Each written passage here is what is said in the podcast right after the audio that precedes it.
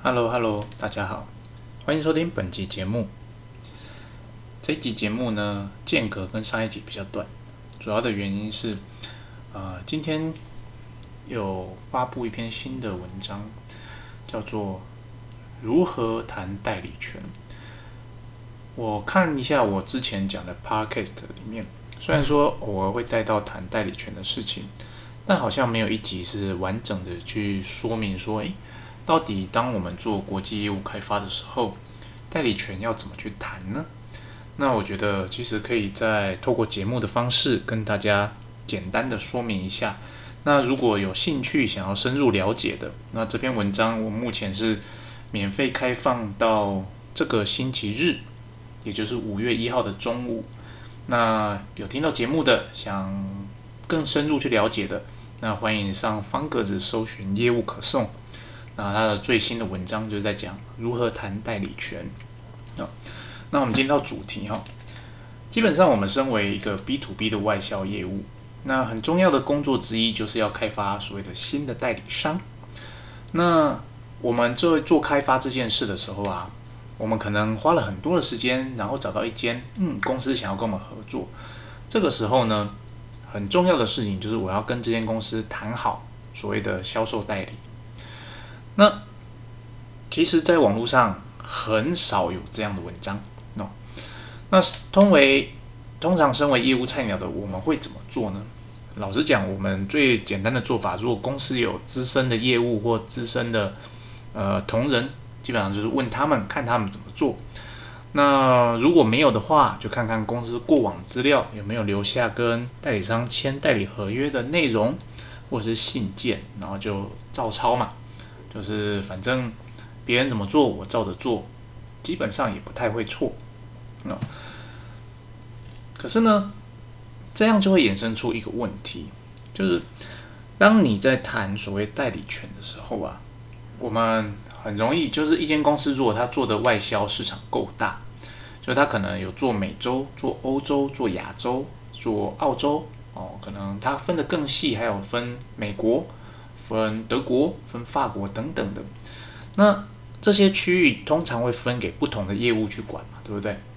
那此时如果没有一个统一的所谓谈代理权的模式，你就会发现，呃，在不同时代哦，可能不同年代。的业务所接手谈下来的代理的代理权的内容就完全不不一样，而且最大的问题就是，当我们还是个不太懂怎么谈代理权的业务的时候呢，我们谈出来的代理条件通常呢是不够完整、不够完善的。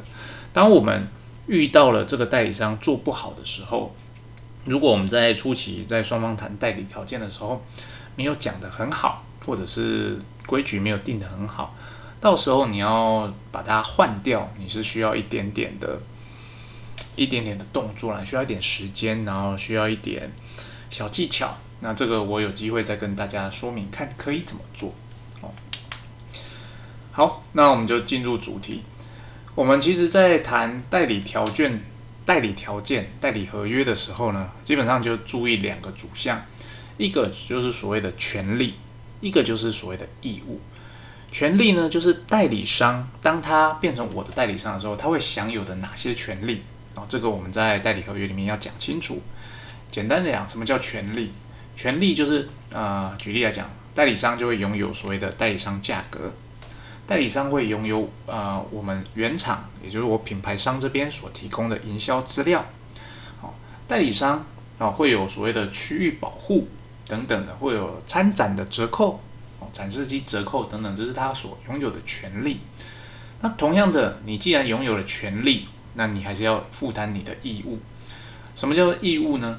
义务指的就是你可能要达成我设定的目标额，你可能要来参加我的产品教育训练，你要备产品的库存，你要有维修的能力等等的，这是权利的义务。但是呢？只有权利跟义务够不够呢？老实讲还不太够。基本上你有权利义务之外，你要再把它细分的更细。哦，要细分的多细呢？简单的说，我们可以用用以下的几个呃，怎么讲主题，我们来来看哦，如何细分的多细。除了权利义务之外啊，你还要注意的就是他卖什么产品。如果我们公司的产品品相很多的话，那我们就要讲好了，你今天的代理你是要代理我全品相的产品，还是你只是要代理我某些产品其中的呃可能产品线 A、产品线 B 或产品线 C，你是要 A 就好呢，还是你要 A 加 B，还是 A 加 C，或是 B 加 C，还是你 A、B、C 都要呢？哦，这要先讲好。第二个呢，要谈好所谓的目标市场。目标市场呢，基本上就是说，呃，要跟代理商讲清楚，或者说双方要沟通沟通清楚，到底呢，我的产品是适合所谓的 top level 的、medium level 的，还是 entry level 的？啊，为什么要讲这个呢？因为有些时候代理商就是兴致勃勃的想要卖，但其实当你的产品走错市场的时候，就表示你的定价在那个市场是错的嘛。那在这种时候，你就很难的在那个市场取得成功。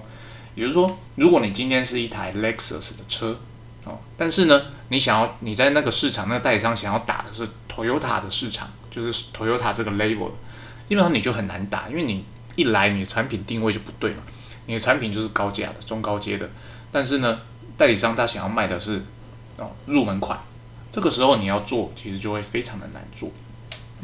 再来呢？我们要谈清楚的还有一个叫做销售的区域哦。通常呢，呃，以我们做外销而言，很多时候我们最简单的做法就是一个国家一个代理商哦。那我个人的经验呢，一个产品一个国家一个代理商，老实讲是不够的。可是呢，我们为了方便管理，以及代理商通常他会要求说，诶，我要做全国的独家。我们在资源没有非常多的情况下，我们对当当地市场没有非常了解的情况下，我们大概都会放一个国家一个代理商。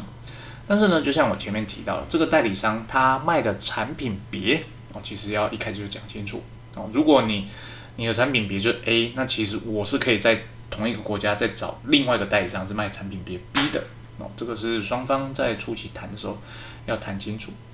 再来呢，还有一个我们在谈代理合约的时候。呃，在我还年轻的时候，其实我现在还年轻呢，只是说我在刚进入这个 market 的时候，呃，我很容易漏掉的，就是我谈好了权利，我谈好了义务，但是我忘记讲所谓的销售的目标。那销售的目标指的就是，呃，你要卖多少的营收给我，或者是说你要卖几台设备哦，不一定是用。销售的额金额，你也可以用销售产品的数量来定。那为什么定这个很重要？这个就是说，我们双方有一个共同的目标，在这个市场，诶，我就要达到，比方说一年销售十台。那如果你隔年啊过了一年，你没有达到这十台，对我而言，我的保障就是，诶，其实你没有达成我们约定的目标。我如果有更好的选择，我可以把你换掉。那如果我们忘了定这样的目标的话，基本上你是很难去要求代理商去检视代理商到底好或不好，所以这个是要要记得的。然后呢，比较更 detail 的部分呢，如果真的有谈到的话，就是所谓的 sales plan 销售计划的部分。然后你代理商要跟我合作，那你到底你的销售计划会有哪些大品项？我们在谈代理合约的时候，诶，双方讲清楚，你是会。走所谓的 direct sales，你直接卖给 end user，还是你是想要做线上的销售，还是说你会不会参加展览呢？哦，你要先讲清楚哦。那以及对我而言，我最重视的是所谓的教育训练。你想成为我的代理商，我有一个唯一的要求，就是你必须派员来台湾，哦，来我们公司参加产品的教育训练。那这边指的教育训练可能是业务的，可能是 service 的，可能是 operation 的。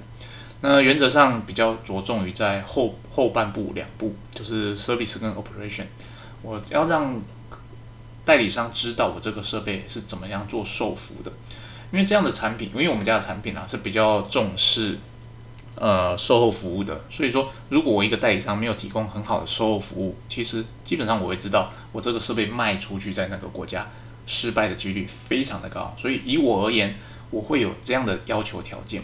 但，呃，如果你卖的是那种比较零件、比较偏零件类的，哦，不太需要售服，这个这一点是不是需要？那就还有待商榷，可能不需要，哦，可能不需要。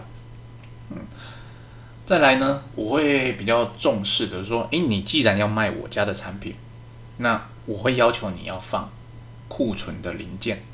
这边零件可能是消耗品，那也有可能是所谓的呃 service 的部品，就是说呃可能一些主机板啊，可能一些重要的传动件啊等等的，一定要放。不要说你只负责卖，啊等到设备需要保养有问题的时候，客人问你说：“诶，我这个设备坏了，我赶快修理啊！”你赶快派人来帮我修。然后你检查之后发现，哦，有啦，可能是那个马达坏了，但你那边没有货。你要来跟我调货，跟我调货也可以，我当然会放库存。可是你这样一来一往，我这边寄到你那边至少要一个星期，那你的客人可以等一星期吗？那我的品牌在当地哦停机一星期，遇到一个很急的客人，那是我的客人要是上网是说我这个产品的坏话，我的品牌在那边价值不就直接荡下去了吗？所以呢，我会要求要有零件的库存哦，再来就是他的 service team 一定要。有哦，它不能只有 sales team，它一定有 service team。最后呢，还有一个哦，我以前也很常忘记谈的，那我相信绝大多数的人可能也会忘记谈的，叫做 payment term 哦，payment term。那 payment term 在初期呢，啊，通常我们不会去谈的原因，是因为呃，当我们开始谈代理合约的时候。啊，因为毕竟我们是大设备，我们从开始正式合作到第一次第一台的销售，中间可能还会有很长的时间，短则三个月，哦，长则半年一年。在这种情况下，第一笔销售我们都会想说，第一笔销售的时候再来谈，哦，那个 payment term。但是呢，我的经验上就是，其实我觉得这样是不好的，因为呢。当我们一开始没有跟他讲清楚我们的付款条件的时候，他就会用他的方式来跟他的客人讲付款条件。那他们谈出来的付款条件，回过头来会要求原厂，有些品牌厂我这边能不能 follow up？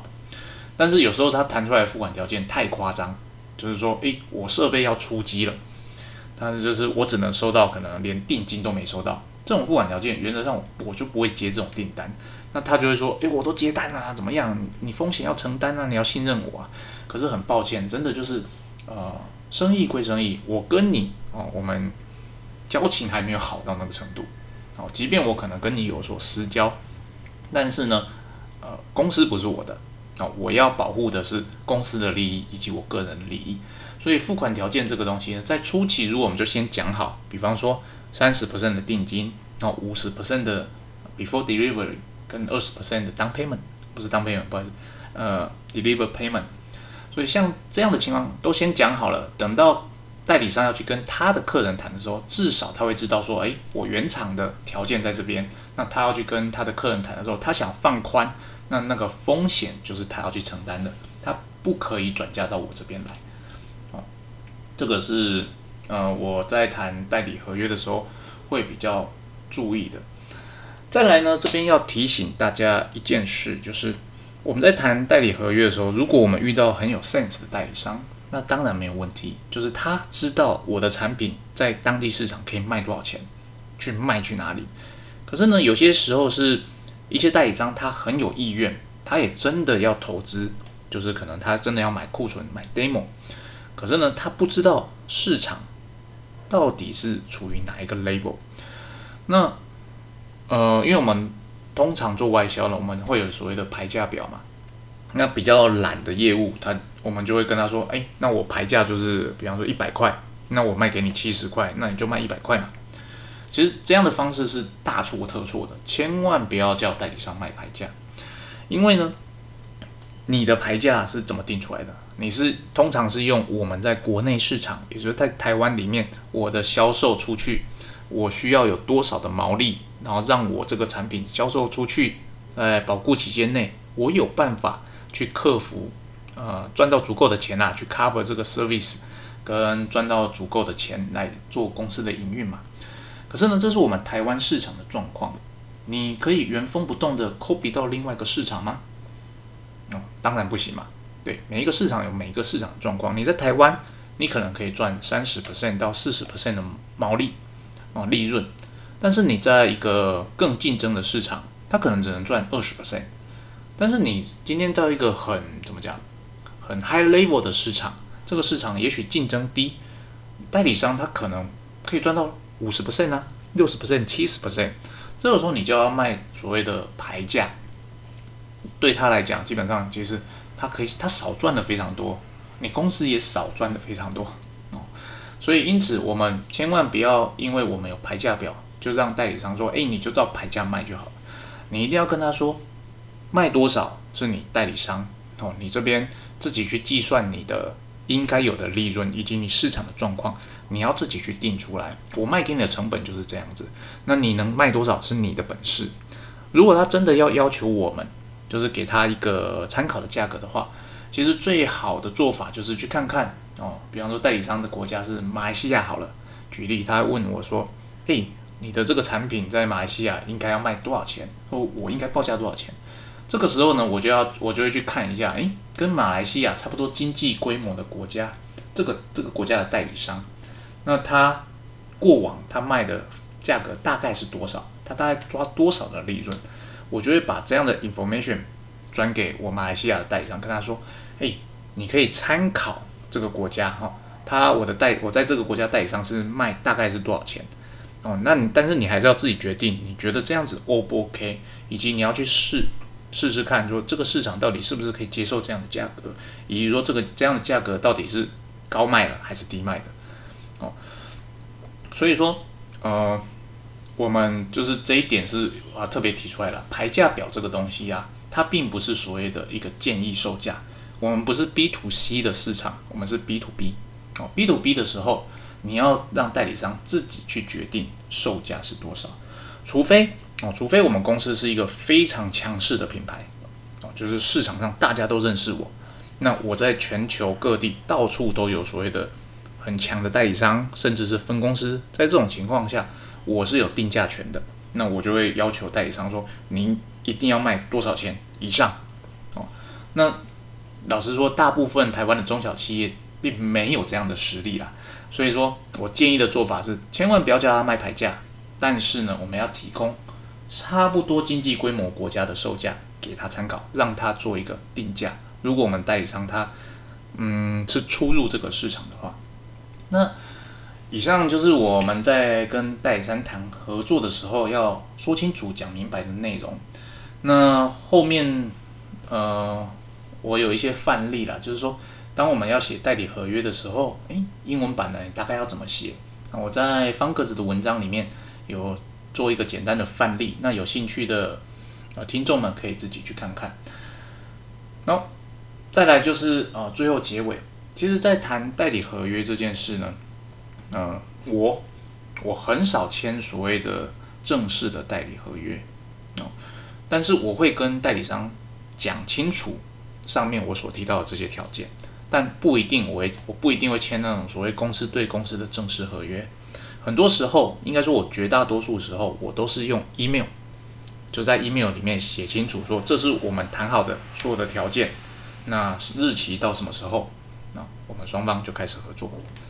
啊，我会留下所谓的 email 的证据，但我不一定会签所谓的正式的哦，双方盖章，哎，A 公司跟 B 公司签了代理合约，代理合约的。日期是从什么时候到什么时候？啊，负责的区域是哪里？哪里？什么产品别？叭叭叭，哦，我很少签这个哦，除非代理商要求。那你会不会觉得你不签这个，你怎么保障你自己？